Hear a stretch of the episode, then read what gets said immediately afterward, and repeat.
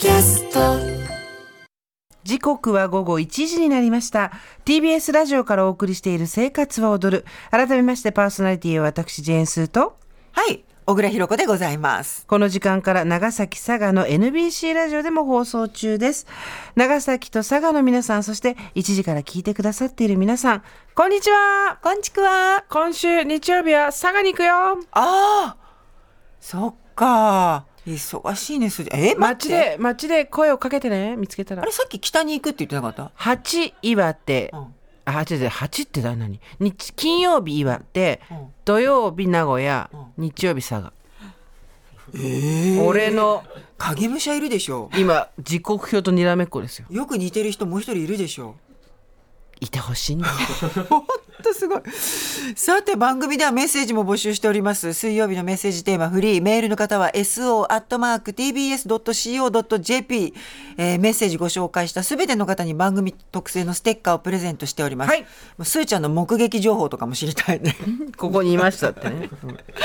えーここからは生活の知恵を授かるコーナー、スーさんこれいいよ。お話を伺うのは、この番組の月1レギュラー、1400種類以上の掃除用具を使った家事掃除アドバイザー、藤原千秋さんです。よろしくお願いします。よろしくお願いします。よろしくお願いしまお待ちす。しております寒いよ今日。ねえ、本当に。ブラウスだけど大丈夫？なんかもう自律神経おかしいんで、汗かくから薄く薄いの着てきた。わかるわかる。あの、こういう時って交感神経、副交感神経もスイッチおかしくなったりするので、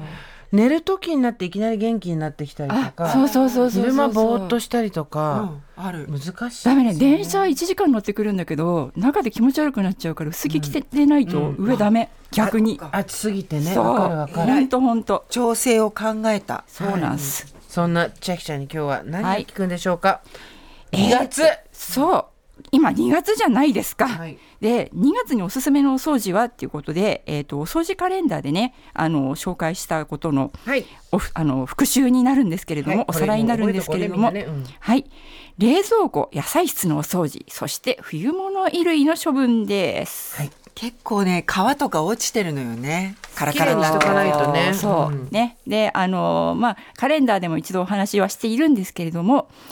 冷蔵庫野菜室のお掃除ちょっとね寒い時期にまだやっていてほしいのね、はい今のうちにね。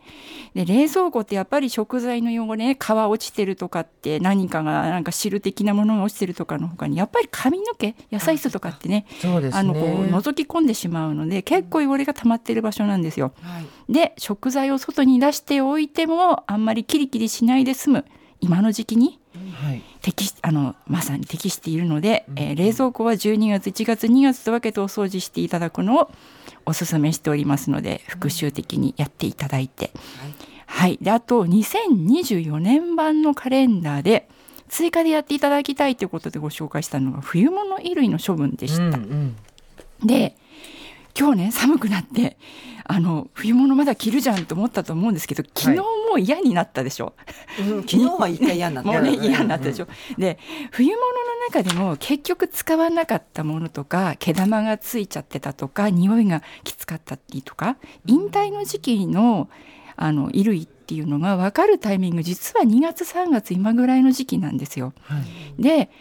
まあ、あの全部使わなくなって暖かくなってから処分しようと思ってもあのね暖かくなってくると冬物って触りたくなくなるのそうですねそれはそうですね。見るのも嫌みたくなる方がとても多い。であの少しやっぱり若干寒い時期にこれもう来年着ないよね今年結局着なかったよねっていうのは見極めることができるのってやっぱり2月から3月にかけてのこの時期なんですよ。であとまあ冬物の下着類でもちょっとやっぱりこうあの傷んでしまったとかあの匂いがきつくなってしまったっていうものなんかはあのポテチの袋とかみたいなねあの透けないものにあの包んで燃えるもごみとしてすす捨てあの捨てていただくのがいいんだよかったりするんですけれどもあのタオル類とかあとはなんか拭き掃除に使えるようなあのパイルの洋服なんていうのはちょっとこれからの時期ね今日もお話しするあの花粉を拭くように取っておいていただけると、とても便利なので、はい。冬物衣類の処分をちらっと頭の片隅に置いておいていただけると QOL が上がるでございます。始まりました。はいしかと胸に刻みました。しました。というわけで今日詳しく教えていただくのはすぐにできる花粉対策ということなんですけれども、はい、あの小倉さんもそうだと思うんですけどすでに花粉症の症状に悩まされている方もたくさんいらっしゃると思うんですが、花粉の飛散のピークは一般的に2月のねあのこうあのバレンタインぐらいの時期から4月の半ばぐらいと言われております。で今日はねもう今もピーク真っ只中の花粉対策の基本とこの花粉を抑える具体的な掃除方法をご説明したいと思います。はいでは早速参りましょう。すぐにできる花粉対策、一つ目、お願いします。吸気口フィルターを設置しよ吸気口。う そうあるねい家に吸気口あなんかいいものを今ねあのちょっとあのいい匂いのやつ入れようかなと思って。ここから先あのその話も出てくるかなあ、小さな加湿器ね。加湿器いいですね。まずは吸気口フィルターの話だ。そうなんです。えっ、とね花粉って他のアレルギーを引き起こすカビとかダニとかのように家の中で勝手に増えたり勝手に繁殖したりはしないんですよ。いいこと言う。ダニと違うねそこはね。そう。あのね全部外から来るの。ほ全部外からやってくるんですよ家の中に杉は生えていないそう 生えてる人見たことない。う。うん。なのでとにかく家の中に入れる量を絞るっていうことが重要なんです。まずは持ち込まない。まずは持ち込まない。でおよそ6割ぐらいが窓とかドアとかあとは吸気口から入ってくるって言われてるんです。吸気口で吸気口ってねなんじゃらほいっていう方も中にはいらっしゃると思うんですけど今のここ二十数年ぐらいの気密性の高い住宅って窓閉めていても外の空気と家の中の空気が交換できるように穴開いてんです。なんかパコンパコンっていうそうですパコンパコンンってやつなんですね。壁についてるやつねそうそうそうそうそうそうであの窓閉めてて花粉入れてないよと思ってる方も吸気口が開いてるとダイレクトインしてることが多いんですよね。で実はあのねすごくあの新しいお家ですごくあの換気関係がしっかりしてるお家っていうのはフィルターがついてることもあるんですけれども、普通の住宅の場合って割とダイレクトに入ってきてしまうんですよ。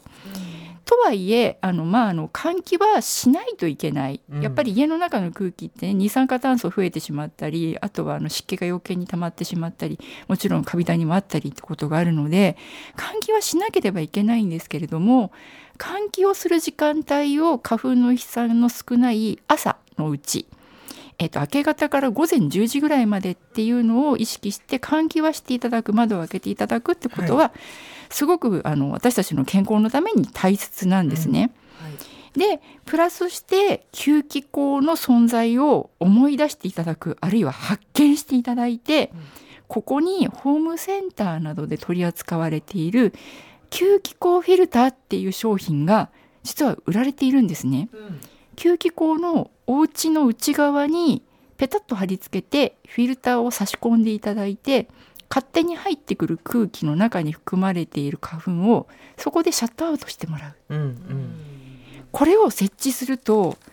あの結構花粉症厳しい方ってあのあれ？結構楽かもってすぐ気が付くぐらいの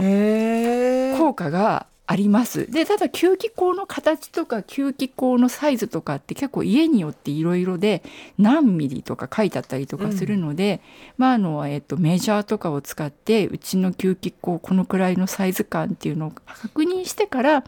あ、あのインターネットとかあとはホームセンターとかで探してで両面テープとかでペタッとくっつけてっていう形で設置していただく必ずあの自宅のサイズに合ったものを選ぶっていうのが大事です。数百円ですかね。正直ね2,000円ぐらいはするかな。あ、そうなんでもその毎日変えるとかじゃなくていいんだああのもうあの、えっと、1年ぐらいは大丈あ夫。なるほど。そうなのであとはまあそのフィルターの部分だけであ、まあ、あの1回ねあの本体っていうか形のあるものをあのくっつけていただけるとその後はフィルター部分だけの交換になるのでコストはあの2回目からはすごく下がり下がる、うん、あのそんなに高くないのであのお悩みの方はぜひ設置していただければと思います。はい。はいでは、すぐにできる花粉対策の二つ目、お願いします。トイレと網戸の掃除を意識しよう。うんはいその心は？心は家の中に入り込んだ花粉あの窓から入ってくるドアから入ってくる吸気口から入ってくるのもあるんですけど私たちが体にくっつけてそうね服ね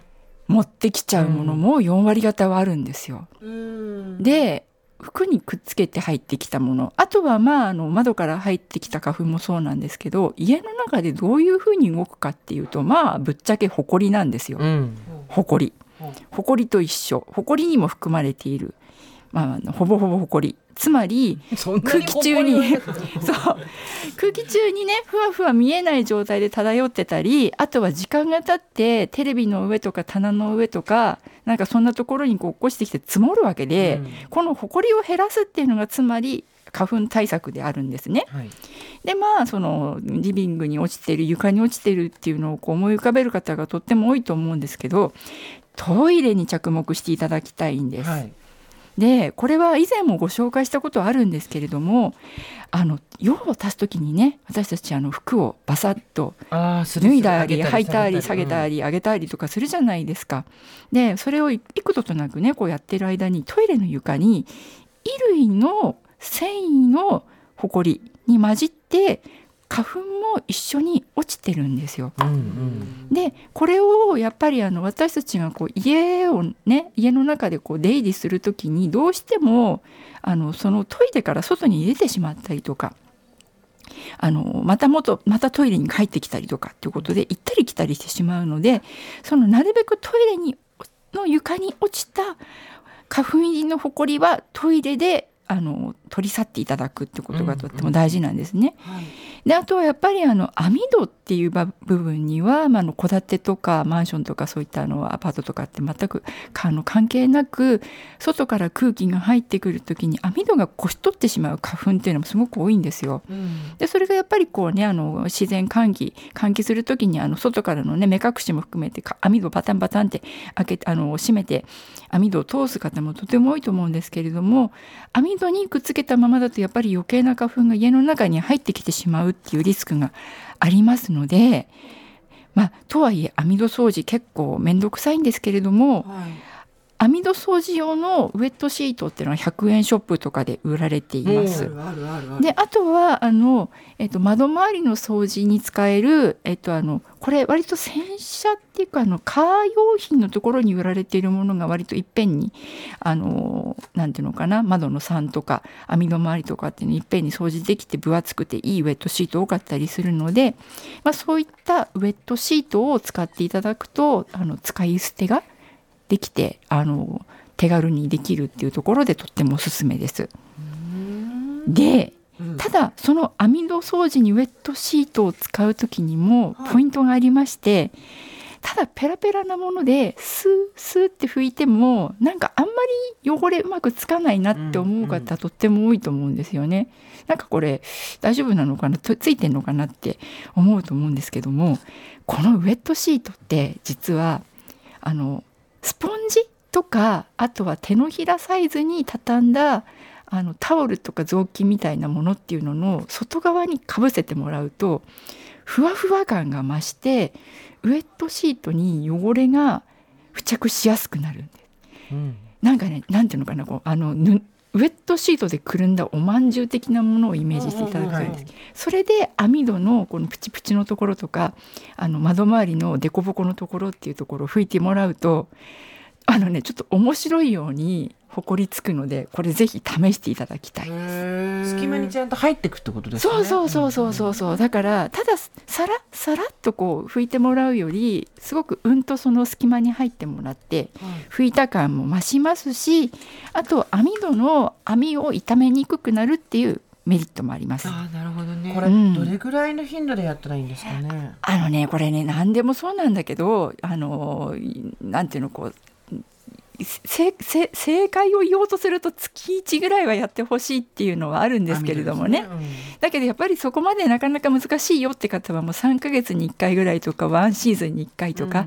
あとはもう今までやったことないって方だったら初めてやるのでももうバッチリ OK うんうんあの試しあの試してみてください。あのうおーって綺麗になりますので。はい。ちょっと見やってみはい。ます、、あのねあとだからあとそのウェットシートもその窓周りって結構その、えー洗車関係のグッズってすごく使いやすかったりするので、あの艶を出したりとかいっぺんに済んだりとかっていうところであの時短にもなりますのでぜひ試してみてください。はい。ではすぐにできる花粉対策の三つ目お願いします1日5分の加湿を意識しよ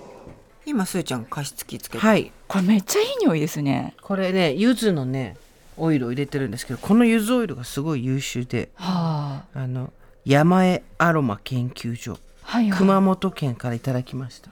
あ柚子のほあのなんていうのかな本場みたいなところ声優のとこあでも柚子っていろろんなとこでんまた全国に今講演会に行ってるんですけどそうですよね。すごい思ったことはええ。柚子胡椒はいろんなとこの名産だって。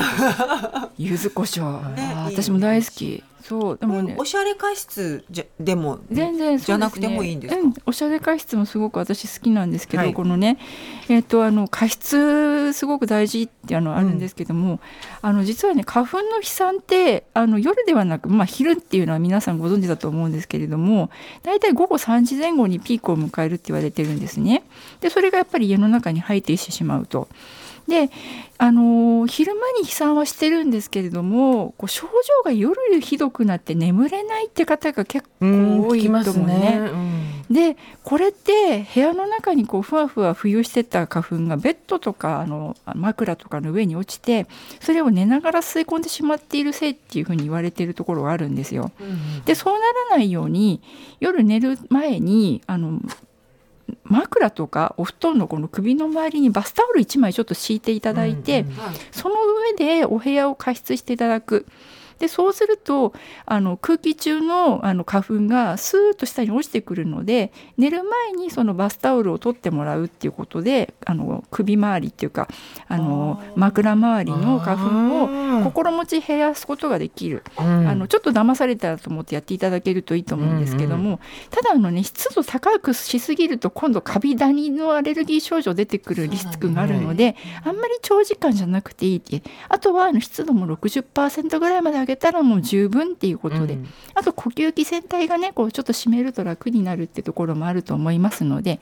これあのぜひ試してみていただくといいと思います。なるほどね